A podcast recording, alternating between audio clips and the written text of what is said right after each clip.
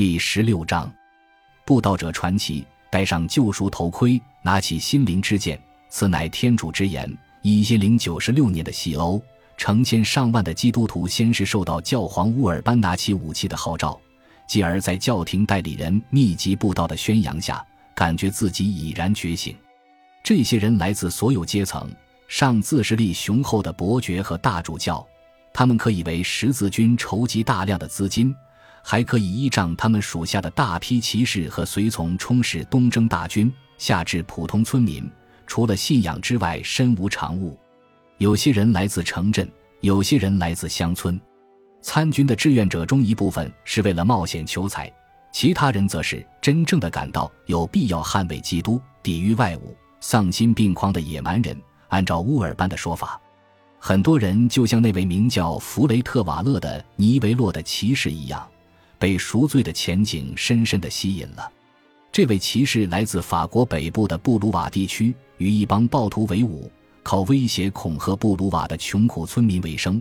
而他现在发现了一个消除自己罪愆的机会，即通过参加朝圣大军来获得上帝对我罪行的赦免。然而，有少数几个人，比如隐士彼得这样奇特的人物，给当时的作家留下了深刻的印象。一位白发苍苍、干瘪枯瘦。来自皮卡蒂的宗教隐士，在诸多方面看起来最不可能，却还是成了十字军东征的第一位领导者。率领第一支基督徒军队离开西方，沿着多瑙河向君士坦丁堡进发，在历史上毁誉参半。彼得魅力非凡，游历广泛，是一个让他的同时带人着迷、兴奋和震惊的人物。他来自亚眠，但据其自述，他一生四处漂泊。早在乌尔班开始布道向东方发动战争之前，他就去过圣地和君士坦丁堡。毫无疑问，他精力充沛，是一位极具说服力的演说家。作为一位民粹主义煽动家，他知道如何煽动同胞们的梦想和偏见，并将促使他们达到一种与自己一样虔诚而又活跃的状态。编年史家诺让的吉贝尔在彼得人气极盛时，曾有幸与其谋面。不屑地形容他身着一件长及脚踝的羊毛外套，上面戴着兜帽。他套着一件披风，以遮住其上半身和胳膊的一部分，但他的脚是光着的。但就连吉贝尔也不得不承认，彼得对于穷苦大众极为慷慨，将自己收受的礼物都转赠给他们，所到之处皆能化干戈为玉帛，其言语行为几乎恍若神迹。另一位作者形容彼得具有非同小可的说服力，为他所折服的人包括主教、修道院院长、神职人员、修士，然后是最为高贵的普通教徒、五湖四海的王公显贵，所有的普通民众，无论是虔诚还是有罪之人、通奸者、谋杀犯、盗贼、伪证者、抢劫犯，也就是说，基督信仰的所有子民。甚至女性都对他心悦诚服，他是如此受人崇敬，以至于平民争相从他所骑乘的驴子尾巴上扯下毛发作为圣物来保存。彼得的成功之处部分在于，他就自己的身世讲了一个好故事。根据后世史料记载，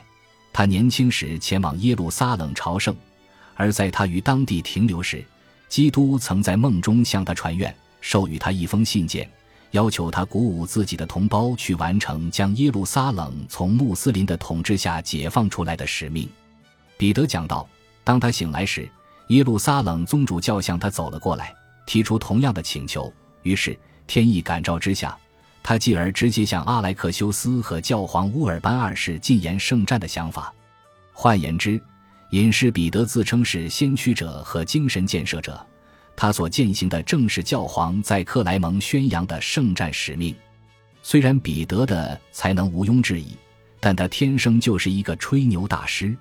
因此，尽管他可能确实在教廷于克莱蒙正式号召圣战之前就一直在鼓动信徒向耶路撒冷发动一场进攻，以求千年应许、赎罪重生，但他同样也可能只是附和一千零九十六年初的大众情绪。无论向教廷寻求正式支持与否，他都在四处游说，尽其所能的布道。而我们现在是否相信他的故事无关紧要，重要的是，他在一千零九十六年传播这一信息的效率之高，令人称奇。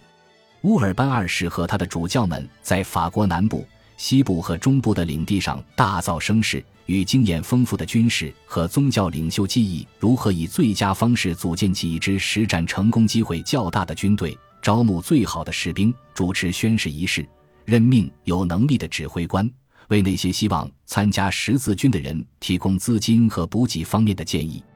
与此同时，隐士彼得则在法国北部、莱茵兰和德意志西部那些大体上被教廷布道者忽略的地区独辟蹊径。他一路赤足而行，昂扬布道，以一种更具有自发性和平民化的方式来促使这一使命转化为实际行动，邀请所有体验到精神感召的人加入并放手一搏。于是，那些响应他号召的人，包括了从小贵族和具有战场经验的骑士，到那些即使被描述为非战斗人员也对其过于慷慨的各类人等，以及那些乌尔班明确警告过不要设想参加行动的人、神职人员、老人、妇女、儿童和赤贫如洗以至于无事可做的人。教皇乌尔班二世宣布，他的十字军的出发日期为一零九六年八月十五日。圣母升天节，夏季最神圣的日子，但是在正式出发日期前的五个月，也就是复活节那天，隐士彼得的乌合之众，后来被称为平民十字军，就已经出发上路了。他们并没有以统一的部队行军，而是分为相互错开的好几股分队，互不同属。其中既有由经验丰富的军事活动者组成的团体。例如，在最早出发的几支分队中，就有法兰西领主琼汉瓦尔特率领的八位骑士和数十名部族，也有跟随在展现出神迹的一只鹅和一只母山羊后面向东进发的数千名农民。他们认为这两只生物曾归圣灵所有。彼得本人则边行军边挥舞着一封他声称是从天上掉下来的神兽信件。这是一群鱼龙混杂、性情乖戾之徒。但到了一千零九十六年的初夏，这群夜郎自大的平民十字军的第一批分队已经开始出现在拜占庭。当他们到达君士坦丁堡时，许多人的手上已经沾满了鲜血。感谢您的收听，喜欢别忘了订阅加关注，主页有更多精彩内容。